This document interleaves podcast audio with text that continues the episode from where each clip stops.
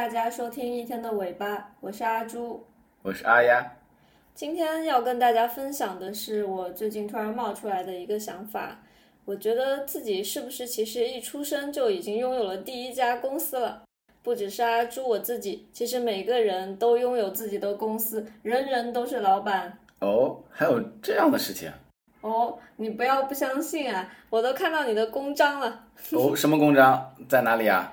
当你竖一个大拇指比做一个那个比赞的动作，然后就是准备盖手印的时候，某种意义上来讲，不就是在盖证明自己身份的公章吗？就像是公司来盖公章证明文件的效用那样，我们经常也会用指纹来做自己的证明。这么说，我们每个人的身体都好像是一家公司。哦，你这个想法有点意思哦。确实，身体是我们最珍贵的资产。谈到资产，借用巴菲特滚雪球理论，要滚一个很大的雪球，需要有足够长的坡和足够湿的雪。其实，我们想想，这个足够长的坡其实就是时间。通过时间可以实现了不起的复利，而为我们提供时间的就是我们的身体。嗯，确实如此啊。把身体比作一家公司的话呢，它的创始人就好比是那颗受精卵，这颗受精卵以其二十三对染色体的智慧，奠定了我们这个公司的基础框架。嗯，之后呢，又通过创始团队的努力，总算是生产出各个部门的雏形。等到你呱呱坠地的那个时候啊，当你被视为是一个人的时候，你创始人建立这家公司就算是交到你的手中了。当你拥有了 CEO 的权限，还有了百分之百的股权，在你认识不到已经成为一个公司 CEO 的时候，创始人和构成你周围环境的人事物，他们是在继续发挥着他们 CEO 的作用的。嗯，这个比喻挺有趣的哦。就在我自己现在这家开了三十多年的公司里边，我的每一个正常工作的细胞，都好像是一位勤勤恳恳的一线员工，为公司的利益奋斗着。而像大脑和各个系统以及激素分泌的组织，就像是一个个部门一样，在 CEO 和各个部门的办公室里，还会驻扎着一些办公室秘书吧，负责领导部门和员工之间的信息传达。比如说，我们大脑中的神经递质，还有血液中的激素和多种因子。没错，这是一间多么好的公司啊！它有几十万亿，甚至是上百万亿个细胞员工正在为你的公司工作着呢。在我读了一些关于基因还有身体的书籍的时候，经常会忍不住的惊叹：我们的存在本身已经是多么偶然和幸运的一件事情了。是啊，我们每个人拥有这么大、这么重要的一个公司，在怎么管理上有迷茫和沮丧的时候，都是很正常的。因为这就是一个 CEO 必须要面对的烦恼啊。嗯，虽然每家公司都有自己的独特性吧，但是就像是企业管理是有章法的事情那样啊，管理身体这家公司呢也是有通用的目标和章法的。我们今天呢就来进行一场 CEO 之间的对谈，一起来聊一聊，以我们现在的认知，怎么样去管理我们自己的身体这样一家无限责任公司。无限责任公司，这个提法体现了我们对自己身体责无旁贷的责任啊！确实，只有自己才能为他的健康和福祉负全部的责任，而且是必须要去负起这一责任的。你在最开始的时候有提到过，在没有意识到你应该对自己的身体负责的时候，CEO 职责是你公司的创始人，也就是你的基因。和组成你周围环境的人事物来决定的，你有点像一个被指定了但还没有接班的继任者。如果一直不上任，你公司今后的走向是由其他人来掌控的。嗯，而拥有百分之百股权的你，在这个时候会选择对公司完全旁观，还是会加入管理队伍呢？到底不干预还是干预，这是两种生活方式。不干预，任其自由发展。我在公司顺利的时候呢，可以坐享其成；但是如果是遇到不顺心的时候啊，就会非常的难受。比方说，我以前一度有严重的痛经，就像发生每一个月一次的经济危机，简直是痛得令人窒息啊！当时也只能靠止痛药去平息。那个时候，全公司里面许多部门都派出他们自己的秘书，向细胞员工们宣传经济危机的消息，搞得我的好多小细胞都慌了，叫着完了完了，经济危机来了，把我这个老板疼得满头冷汗，蜷缩在地。然后两颗布洛芬下去，各部门经理就开始阻止秘书们出去传播坏消息，细胞们才渐渐恢复平静。嗯，可怜的阿朱老板，每个月都要遭受经济危机。如果不进行干预，只靠雇佣布洛芬来在公司内部息事宁人，并不能从根本上化解危机，只是治标不治本。虽然我很同情和心疼你公司的遭遇啊，但是像我们在第七期节目《上游思维》中聊过的那样。头疼医头，脚疼医脚的管理方式，就不是一个具备上游思维的老板的行事方式了。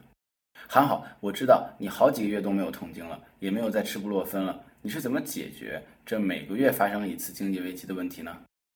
就像我们在第二期节目里面啊，谈到了我培养了一个骑行的爱好。嗯，其实，在一开始的时候，我并没有就是为了解决痛经这个目的去骑行的。然后这段时间也是一直很享受骑行这个事情本身，但是我也不记得过了多久，就是突然发现自己并不觉得会有痛经的情况了。哦，其实你决定要选择一项户外运动的时候，已经是有意识的对你的身体公司进行一个积极的干预了。运动促进了血液循环，强健了各个器官和肌肉，就好像你对你的部门经理和员工进行了有规律的培训和协作锻炼。让他们增强了自身的素质，即使经济危机到来，他们也不会像以前那样容易惊慌失措。而且运动还会释放内啡肽，这种物质呢是被称为身体自己的吗啡的，可以天然的镇痛。就好像我在自己的公司里面啊，培养出了一些人，他们就像是那种稳定军心的秘书。在公司的各个层级里面传达我们公司正在是稳定发展、蒸蒸日上的好消息，这样我的细胞们呢都可以安心和快乐的工作，整体管理得当，健康的现金流扭亏为盈了。之前我的身体公司所面临的每个月一次的经济危机呢也就化解了。嗯，真的很好啊！就像组织员工培训的方式和项目可以有许多种，我们 CEO 们呢？为组织能力提升所选择的培训项目也可以有很多。如果现在手头资源有限，可以找一些性价比高的方式。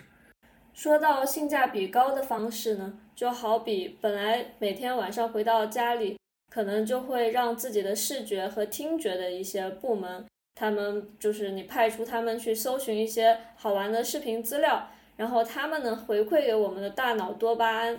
这一部分的时间其实可以划拨一些给自己的身体的其他部分，用来做运动培训项目，哪怕就是就地做几个俯卧撑或者原地跳一跳，坚持下去都是对公司的整体利益有帮助的。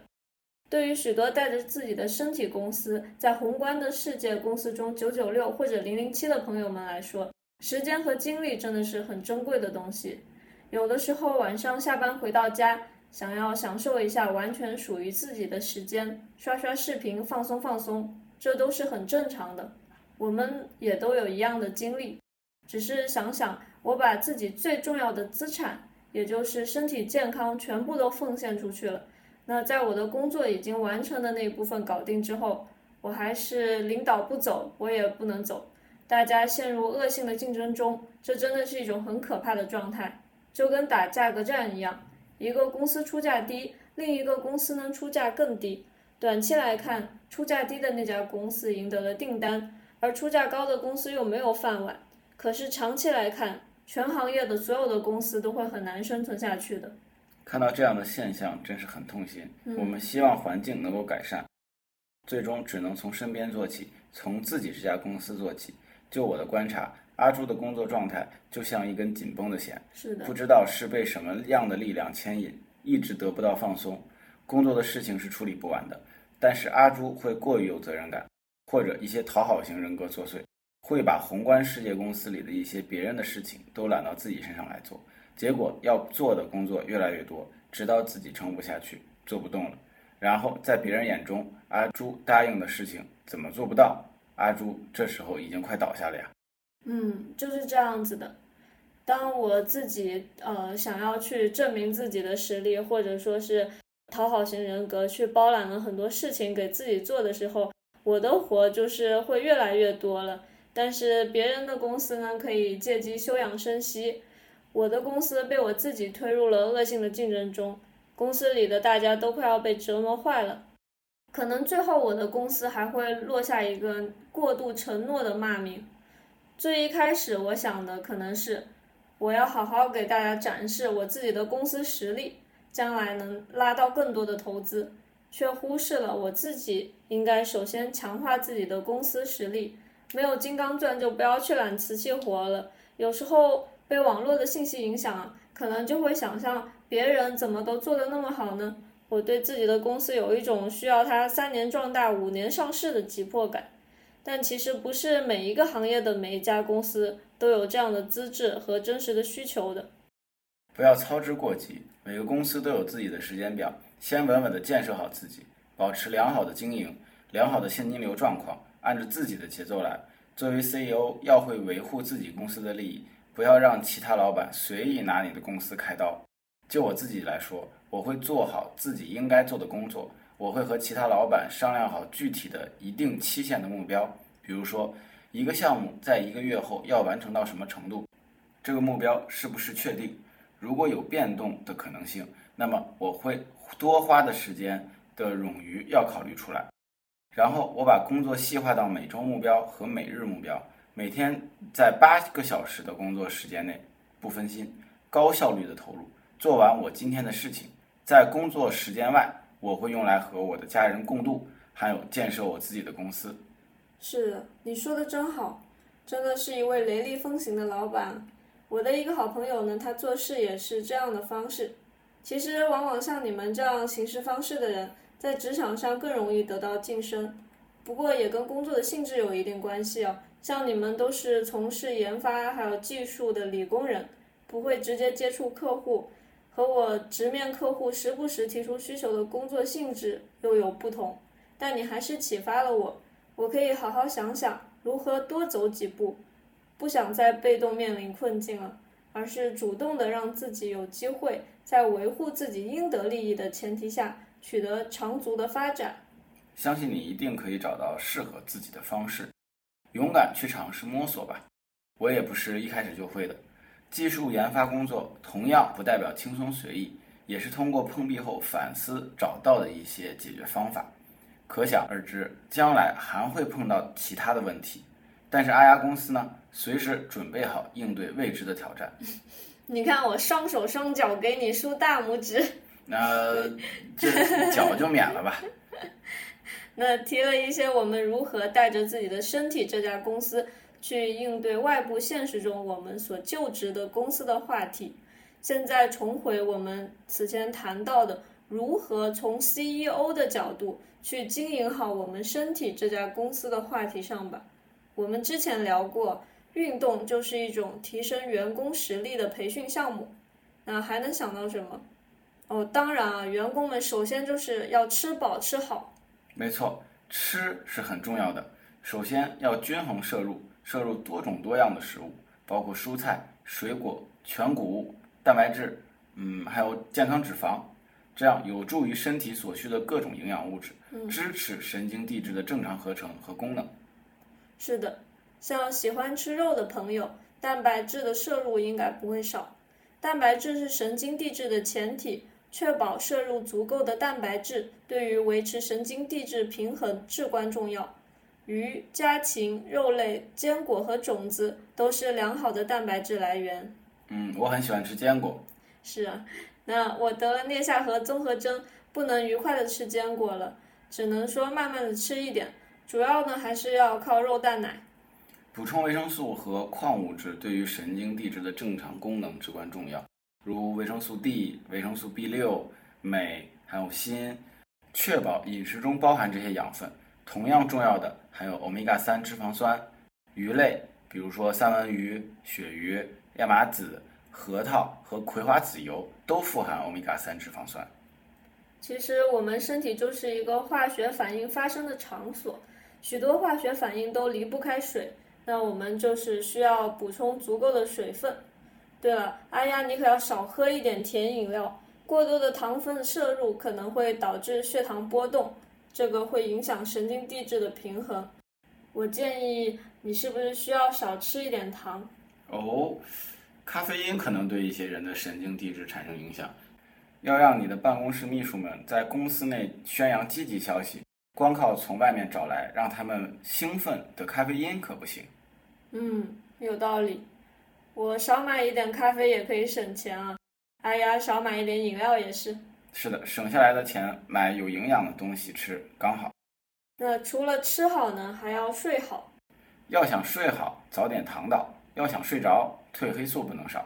哎呀，你这个算是单压还是四压？我这个是阿雅，笑死了，我还是阿猪呢。甜睡如猪。早上我出去骑车，阳光照射生成的血清素在晚上转化成褪黑素，让我真的很好睡着。但是呢，因为我会喝咖啡，所以躺下来慢的时候大概十几二十分钟，快的时候五到十分钟我就可以睡着了。嗯，不不不，你快的时候啊，你躺下十秒就睡着了，我亲眼见证。刚躺下一会儿，我叫你，你已经不回应了。啊，我不知道了，救命！反正就是只要你睡觉之前少看手机，你睡得很快。短视频一个个刷过去，睡眠时间就被挤占掉了。确实哦，光顾着享受多巴胺带来的短时间的快感，我们还是要多支持像内啡肽、血清素这样的办公室秘书人员。他们对鼓舞我们公司的士气很重要。我自己真的明显可以感觉出，在坚持规律的运动之后呢，自己的情绪稳定提升了很多。要有上游思维，解决问题眼光要放长远一些，做一个长期主义者。提到长期主义者，我们这一期又提到了巴菲特。正是如此啊！尽管沃伦·巴菲特他在他十一岁的时候就购买了他人生中的第一只股票。然而，他百分之九十五的财富是在他六十五岁之后挣到的。是的，有百分之九十九点七的财富是在他五十二岁之后赚到的。嗯，留得青山在，不怕没柴烧，这句话是讲的太有道理了。所以，把握好我们的身体，这家公司这一个我们最为重要的资产，好好生活，活得更久，就可以赚更多哎。而且活得久一点，赚到了之后可以享受更久。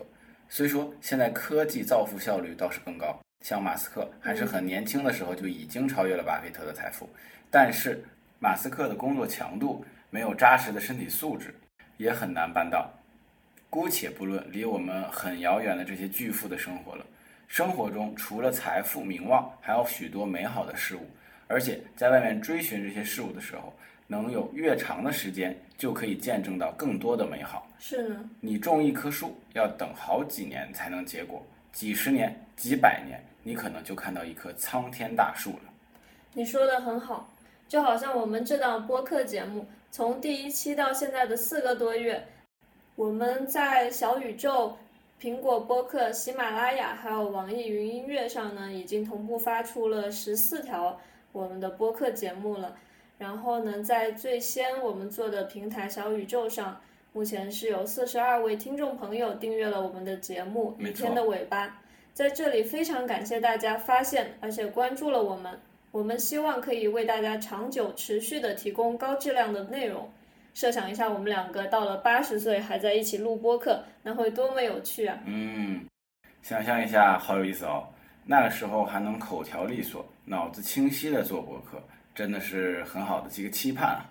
我也相信那时候我们见到了、学到了更多的东西，一起能聊的话题的深度和广度都会更好。嗯，今天节目到了尾声，衷心祝愿每一位在听的听众朋友们都能健康顺遂，经营好自己身体这一家公司。祝大家的公司都能基业长青，各位 CEO 富贵幸福。这就是今天想和大家聊的内容，感谢收听一天的尾巴。如果你喜欢我们的节目，欢迎点赞、收藏和转发。有任何意见或建议，欢迎在评论区留言讨论。你可以在苹果播客、小宇宙、喜马拉雅、网易云音乐等平台搜索到我们的节目《一天的尾巴》。我们希望在一天的尾巴上可以和你一起聊天，轻松思考。